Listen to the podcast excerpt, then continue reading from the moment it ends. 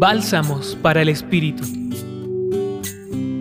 El texto del Evangelio de Lucas capítulo 9 versículos 43b al 45 nos vuelve la mirada a la persona humilde de Jesús consciente de su misión.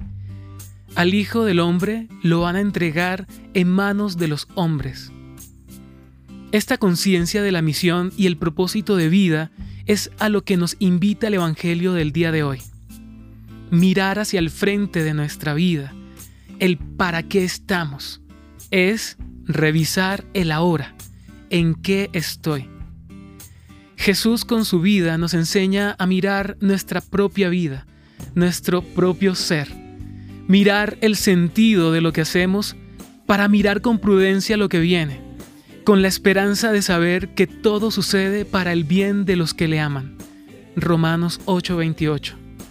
Que no te asuste el futuro, que no te asuste lo que viene, más bien que sea la oportunidad para confiar en Dios, el mismo Dios que inundó de luz aquello que estaba oscuro, quien hizo emerger la vida de donde nada había. Padre nuestro, danos la gracia de tener la fe de Jesús, esa que confiaba y se entregaba sin condición y con determinación para la construcción del reino del amor. Hoy te acompañó Ramiro Salas del Centro Pastoral San Francisco Javier, Pontificia Universidad Javeriana.